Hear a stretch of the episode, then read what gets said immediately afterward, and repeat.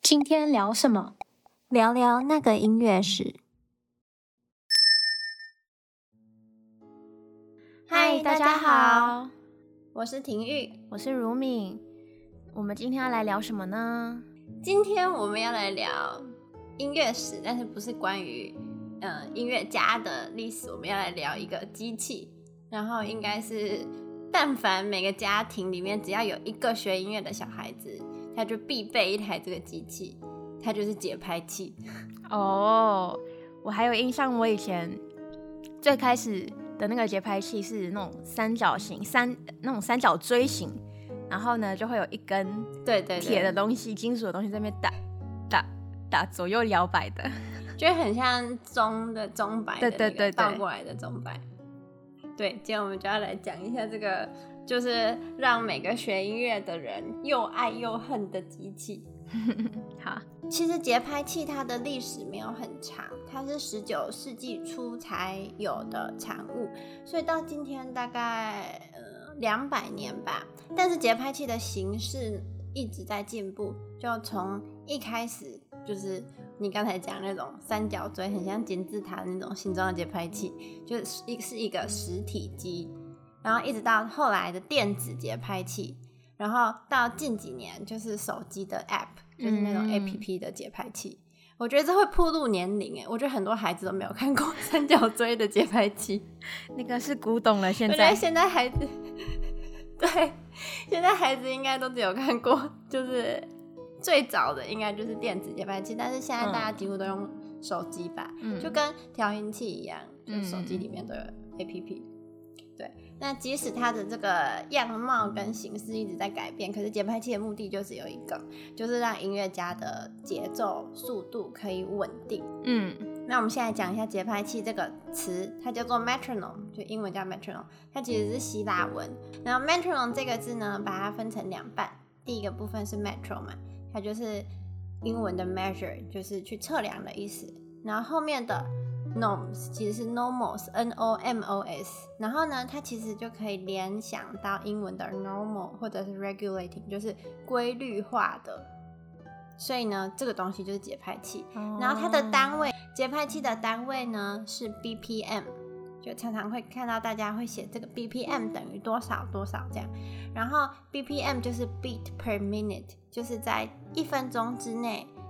嗯、呃，打几下。就是一分钟之内响几下，比如说像时钟就是 BPM 六十，因为一分钟它把一分钟分割成六十份，就六十下这样子。嗯嗯嗯。然后讲到节拍器的祖先，其实就是时钟。这这个呢，就从十六世纪开始讲，因为时钟其实就是不会出声音的节拍器，嗯，它就是一 最早一开始的节拍器嘛。然后在十六世纪有一个科学家，大家应该都认识，小学课本里面好像都介绍，就是伽利略。嗯，他发现了钟摆原理，就是呢，荡过去再荡回来的时间是一样，就你荡过去跟你荡回来的时间是一样，就像荡秋千那样。所以呢，伽利略就觉得说这个可以用来计时。所以十七开十七世纪开始，科学家就发明了以这种摆动为动力的时钟。嗯，所以它其实可以算是第一台节拍器。可是那个时候，在音乐方面，大家还没有想到说哦，用时钟来当节拍器这样。我觉得时钟到现在还是一个非常实用的节拍器。就是，嗯，对，我知道有一些指挥家他们戴手表嘛，然后因为大部分的乐曲可能慢板就是大概六十左右，就刚好是时钟，嗯、或者是有时候慢一点、快一点，它可是它就有一个基准嘛，他就会看着手表的那个秒针，然后算稍微算一下那个 那个速度这样。对对对对，对啊、其实是可以大概算出来的。例如说，如果一百二十的话，就是两倍乘以二嘛。对啊，说所以钟表真的是呃蛮适合当一个基准的，因为它六十，然后两倍的话就是一百二，然后呢你再前后调整一下，基本上就涵盖了大概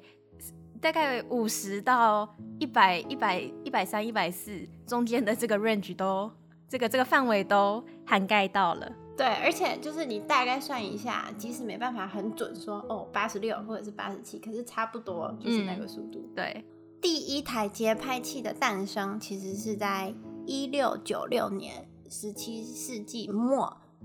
就是法国的音乐家和教育家，叫做 Louis Lee，他设计出了第一台也是用钟摆方式的节拍器，但是它是可以调节速度的，就是没有被六十所限制的。嗯，但是呢，这台节拍器它是不会有声音的，就是它是无声的，它是一个视觉效果，就是使用者呢必须在就是演出的时候一直去盯着这个节拍器看，嗯，这个就就很不实用。你又得看谱，还得一直看节拍器，这样你就得看它摆过来，还摆过去，摆过来，摆过去，然后你才知道节拍。这个我也不知道实不实用哎，感觉有的时候你知道速度切换很多的曲子，你有个节拍器在台上，嗯、它如果发出声音的话会很困扰，啊如果没有发出声音的话，哦、例如说指挥，它就可以偷瞄一下。对，它是一个可以可以用来作弊的节 节拍器，但是练习的时候就不太实用，因为如果你对谱还不熟悉的话，嗯、你基本上没有可能一次看两个，对，也也边看谱边看节拍器这样。嗯，反正在十八世纪那个时期左右，创造节拍器的瓶颈有两个，一呢是让它发出声音，就是大家没办法让时钟发出声音，然后呢，二是节拍器的速度不够慢，就是那个时候的瓶颈是。让它快很简单，但让它慢很难。要够慢才可以适用于许多古典音乐里面慢板或者是缓板的曲子。就它必须做到比六十还慢，就每分钟最少。现在节拍器应该都可以慢到四十吧？嗯，一分钟里面打四十下，四十到六十这样。嗯。然后这件事情就在十八世纪的时候一直都没有办法被克服，一直到一八一四年，就十九世纪初，德国有一个发明家叫做。Dietrich Nikolaus Winkel，他开发出了一种能够调节快慢，而且还能发出声音的节拍器，而且他还帮他取了一个名字，就是他的这一款节拍器叫做音乐计时器，就是 Musical Chronometer。那个时候它还没有叫做 Metronome，嗯，但是呢，他吃了一个很大的亏，就是这个 Vinker 先生呢，他并没有记得帮他的发明申请专利。就大家已经在市面上开始用了，可是呢，嗯嗯，很少人知道是他做的。嗯，两年之后，一八一六年，有一名工匠，他也是一个乐器，就是做乐器的人，就是做小提琴、中提琴的人，但是他对机械方面比较没有那么熟悉。可是他看到了这个节拍器，然后呢，他基本上就是复制。Winker 的这个机器做了一个一模一样的一台节拍器，然后这个人的名字叫做 Johann Nepomuk Metzel，就是大家熟知的那个梅尔泽尔先生，他就复制了 Winker 的节拍器以后，就把它拿去申请专利，然后从此它就变成节拍器之父了。嗯，我怎么感觉这个好像跟那个。阿拉伯数字不是阿拉伯人发明，是一样的意思。对，就是 专利这件事情非常重要。从一一八一六年，就是十九世纪初就出现了这种状况。嗯、因为大家现在熟知的节拍器，还有 metronome 这个词，就是梅尔泽先生，他就他把自己的节拍器用 metal metronome 下去申请。嗯所以我们现在知道节拍器就是他发明的了。那这个他发明的这个梅尔泽节拍器呢？这款节拍器就是大家小时候看过的那种，就是节拍器被安置在一个很像小小金字塔的一个木盒子里面，然后呢，它会有一个很像倒过来的钟摆的。一根棒子上面会有小钢标，你就可以来调整速度。就是你越往下的话，它应该阻力越小就越快，然后越往上就越慢这样。嗯，而且我记得那个时候这个节拍器好像是要上发条的。哦，对，所以它有时候快没电的时候会越走越慢。对，就是它是一个手动的节拍器，就是有点像。嗯，音乐盒的概念、嗯、就是你得上发条，然后转一转，转一转，它才会动。如果你要弹什么 concerto 协奏曲这种很长的曲子的话，你可能要一直停下来，一直转的。对。然后呢，世界上第一个嗯知名的使用节拍器的音乐家就是贝多芬。嗯，他对这一款节拍器，就是我们刚才讲的那个小小三角形节拍器，是赞不绝口。而且他也是第一个在作品上加上节拍器，就是速度标记的作曲家。就他会标上去说，哦，我这个希望一分钟九对九十下，或者是一分钟对几下这样。嗯，他甚至放话说，他要删除就是快板、慢板，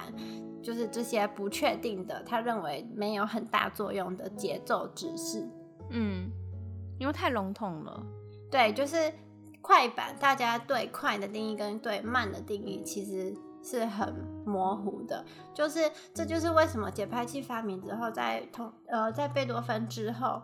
虽然说大家还是会演奏的速度上有一些落差，可是没有贝多芬之前差的那么多。因为像巴哈的音乐，就是他的一些无伴奏，就是大家真的会速度差的非常非常多，就对于快慢上面。嗯、但之后的好像就落差会小一点，就是因为节拍器出现了。可是当时的节拍器，呃，好像也没有到非常的准确，嗯、因为我印象中，对，有有研究，就是有人研究说，贝多芬贝多芬那个速度，对，贝多芬那个时期的那个节拍器，然后跟照他谱上的那个标、嗯、标示的那个速度来演奏的话，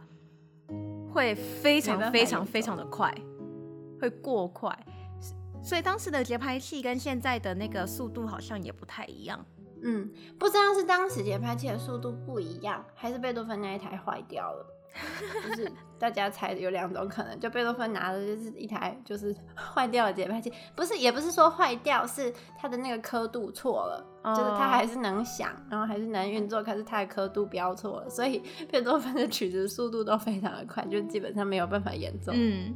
对，然后从第一台这个梅尔泽尔的节拍器出现以后呢，就开始市面上出现很多五花八门的节拍器，像是能打拍子的管风琴。因为在指挥那一集我们有讲过，就指挥的历史的那一集，就以前，嗯，指挥以前是由键盘乐器的那个键盘手或者是管风琴或者大键琴在后面，有点像打拍子那样嘛。所以他们就有发明了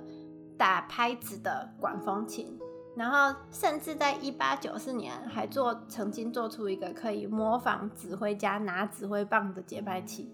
就是一个假的人在那边挥动这样。所以节拍器有一阵子就有点威胁指挥的地位。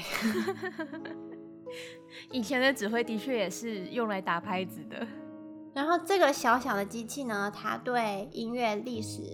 造成很大的影响，可是大家对它的评价就是褒贬不一。因为节拍器它的好处就是它比人准确嘛，就是它的准确精确度是不可能会出错的，毕竟它是机器。就算是上发条的那一种，它也比人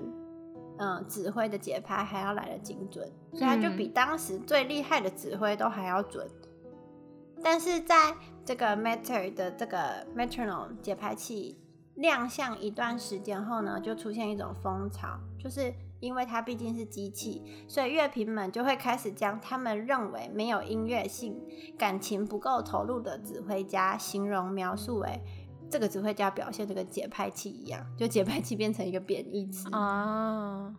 我觉得节拍器真的是有利有弊，啊、就是它可以帮我们稳定那个节奏嘛，拍子。可是，如果你真的过度依赖的时候，嗯、因为音乐或者是艺术，就是那一丝不完美，嗯、让他觉得就是让他会觉得就是很自然嘛，然后就会艺术。嗯、可是，如果你真的非常准确，然后就像节拍器一样的话，那的确是会有一点无聊。而且很多曲子里面很多片段是没有办法对节拍器的，像是渐慢。渐快，嗯，或者是就是突然的，嗯嗯、呃，有的时候要到一个终止是要结尾之前的时候，会稍微撑一下，就是有很多太多音乐性的东西，你对节拍器是没有办法完成的。对，就像那个，哦，呃，之前有一份也不算调查吧，就有一个文章就说最不可能被机器人取代的工作，因为就是现在很多东西都机器化嘛，嗯、就工厂啊什么的，嗯、然后就有些人会担心说以后，呃，机器人都会取代我们的工作。可是有一类工作是不用担心的，嗯、那就是艺术类，就是尤其是音乐，因为嗯，像你刚刚说的，有时候就是音乐张力的那个拉扯，有时候快一点，有时候慢一点，有时候这边就是故意慢那么一点点，嗯、然后你就觉得，哦，就是你会等，你会有那种期待，然后等待，然后到你被满足的那个感觉，这个东西是机器没办法去模仿的，嗯、因为你可以输，你可以输入指令，可是它每次都做的一样，然后。我们觉得那个期待到被满足的那个过程，就是因为每次都不一样，所以我们才会觉得被满足了。你说节拍器有的时候蛮危险的，就是如果一直，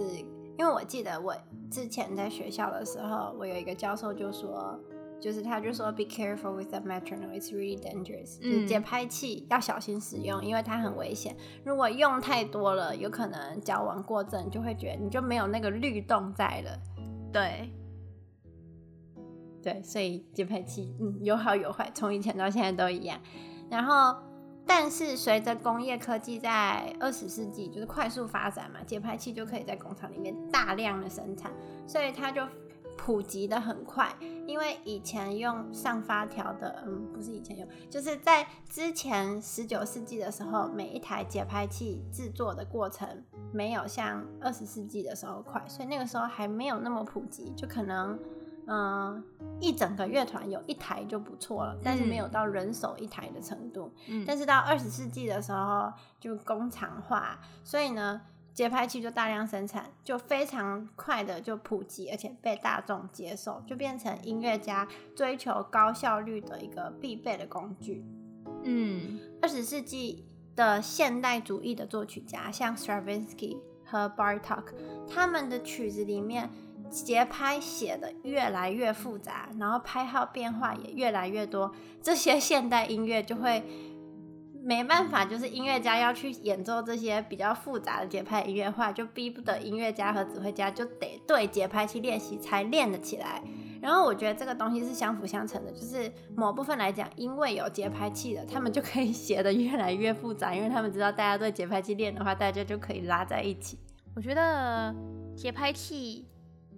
的出现